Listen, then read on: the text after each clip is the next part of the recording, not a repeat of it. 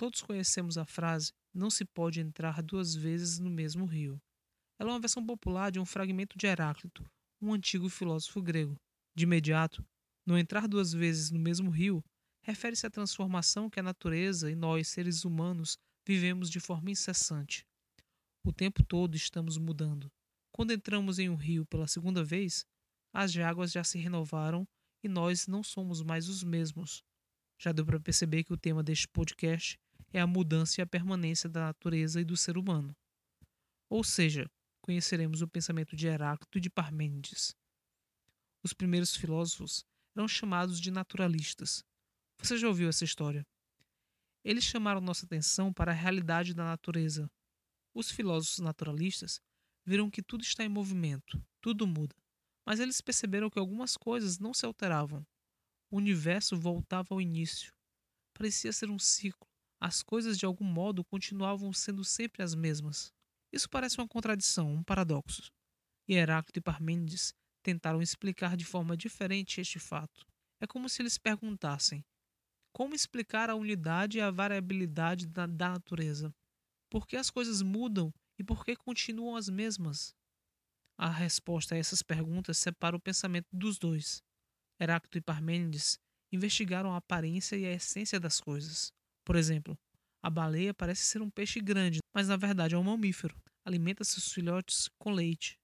Há pessoas que aparentam ser de um jeito, mas se comportam de forma completamente contrária à sua aparência. Assim sabemos que nem sempre a aparência retrata a essência de algo. Mas o que é essência? podemos defini-la como o elemento básico, primeiro e primordial de algo ou de alguém. A essência é aquilo que vai conferir identidade a um ser existente. É a sua fórmula primária. Heráclito entendia que a essência da natureza era a mudança, o eterno movimento. As águas de um rio ou nossa vida estão sempre em mudança e em transformação. A physis, termo grego para a natureza, sofria o eterno movimento, segundo Heráclito. O movimento era a principal característica do mundo, do universo. O ciclo da vida estaria expresso na transformação de uma lagarta em borboleta. Dos ovos de uma borboleta nasce uma lagarta, que se alimenta de folhas. Depois se torna um casulo, uma crisálida. E após dias de transformação dentro da crisálida, ela se torna uma borboleta. O movimento era resultado da força de opostos, que andavam sempre juntas, dizia Heráclito. Ele escreve um fragmento. O caminho a subir e a descer é um e o mesmo.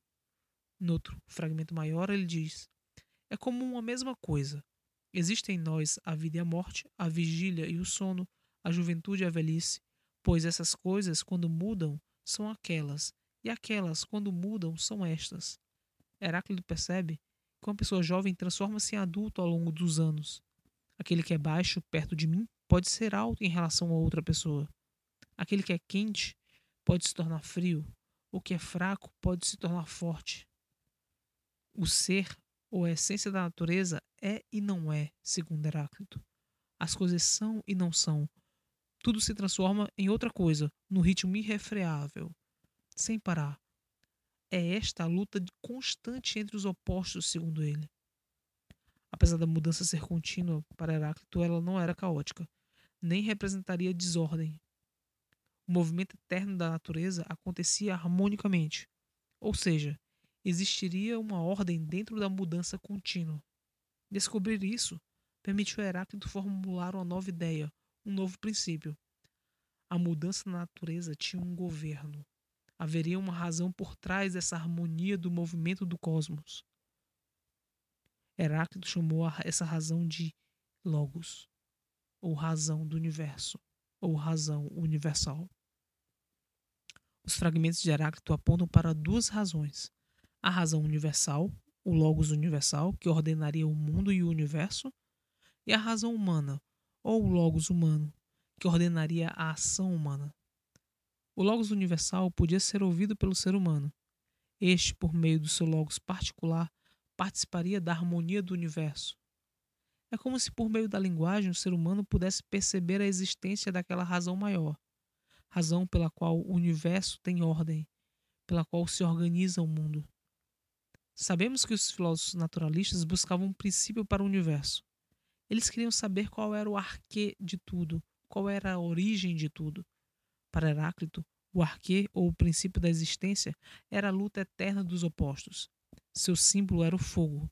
O fogo primordial que fazia referência ao intelecto de Zeus, que para Prometeu produziu a inteligência humana. Nas palavras de Heráclito, o princípio que gerou tudo era um fogo sempre vivo.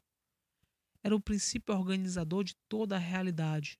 O fogo era a manifestação e materialização do Logos universal. Se para Heráclito a mudança era a principal característica da natureza, Parmênides pensava exatamente o contrário. Parmênides foi o pensador mais importante da escola eleata. Foi chamado assim porque seus integrantes eram da cidade de Eleia, colônia grega ao sul da Itália. Segundo Parmênides, as coisas poderiam mudar, mas só mudavam a sua aparência. A essência das coisas continuava sempre a mesma. Ora, nós mudamos o tempo todo, porém continuamos os mesmos. Antes havia um André mais jovem, hoje há um André mais velho, contudo é o mesmo André. Ao contemplar a mudança da natureza, Parmênides concluíra exatamente o contrário de Heráclito. A essência de uma coisa não muda nunca. A aparência mudava, a identidade não. Uma coisa não poderia deixar de ser ela mesma para se tornar o seu contrário. O ovo da borboleta voltava a se tornar uma borboleta, embora sua aparência no meio do caminho tenha sido de lagarta. Para Parmênides, a mudança era apenas aparência. A essência das coisas era uma só, era fixa, eterna e imutável. Parmênides realizou a investigação do ser, daquilo que é, da essência. Ele achava que as coisas tinham um princípio comum. O princípio não era algo material, nem água, nem ar, nem fogo. Era algo anterior a estes elementos. Para o filósofo de Eleia, o princípio era o ser. O ser de Parmênides era responsável por tudo que existe. Era eterno, uno, imutável. Assim, para conhecer a verdade e as coisas verdadeiras, era preciso conhecer o ser, conhecer a essência de cada coisa, sua identidade. Devia-se deixar de lado o saber dos sentidos, que só nos revelava a aparência das coisas. E como conhecer o ser e a essência de todas as coisas do mundo? Para Parmênides, isso só podia ser feito por meio do pensamento, do raciocínio e da reflexão. Só a inteligência poderia revelar a verdade. O pensamento de Parmênides combina as ideias místicas e sobrenaturais com reflexões racionais. Parmênides escreveu o poema da natureza. Nele defendeu que o conhecimento dos sentidos é enganoso e que só a razão leva à compreensão da realidade. Outro filósofo importante da escola de Eleia foi Zenão, discípulo de Parmênides. Ele defendeu as ideias do mestre, principalmente afirmando que a mudança é um mero engano dos sentidos, Zenão polemizou com diversos filósofos, escrevendo paradoxos contra a existência do movimento e da pluralidade da natureza. O paradoxo é um pensamento ou um argumento que contraria as crenças e os princípios considerados certos pela maioria das pessoas. O paradoxo apresenta sempre conclusões contraditórias ou aparentemente contraditórias. Um dos paradoxos mais conhecidos de Zenão é o paradoxo de Aquiles. O que dizia ele? Imagine a cena uma corrida entre Aquiles, o herói grego, e uma tartaruga. Segundo Zenão, se fosse dada vantagem para a tartaruga, Aquiles nunca iria alcançá-la. Isso aconteceria porque a tartaruga estaria sempre mais à frente. Quando Aquiles chegasse ao ponto de início, a tartaruga já teria se deslocado, e assim sucessivamente. Zenão usava o paradoxo para mostrar que o que acontece no mundo dos sentidos era contraposto por aquilo que acontece no mundo da lógica e da inteligência, ou da razão. O movimento da tartaruga começou primeiro, e nunca poderia ser alcançado pelo movimento de Aquiles. O pensamento de Heráclito e Parmênides foi fundamental para o desenvolvimento das filosofias de Platão e de Aristóteles e para toda a antiguidade. Este foi mais um episódio do podcast da Escola de Filosofia. Em breve teremos mais aulas introdutórias nesta sessão fundamental. Se você gosta do nosso projeto, ajude a mantê-lo. Entre no site www.apoia.se barra Escola de Filosofia e contribua financeiramente com nossas atividades. Eu sou o professor André Lisboa e até a próxima aula.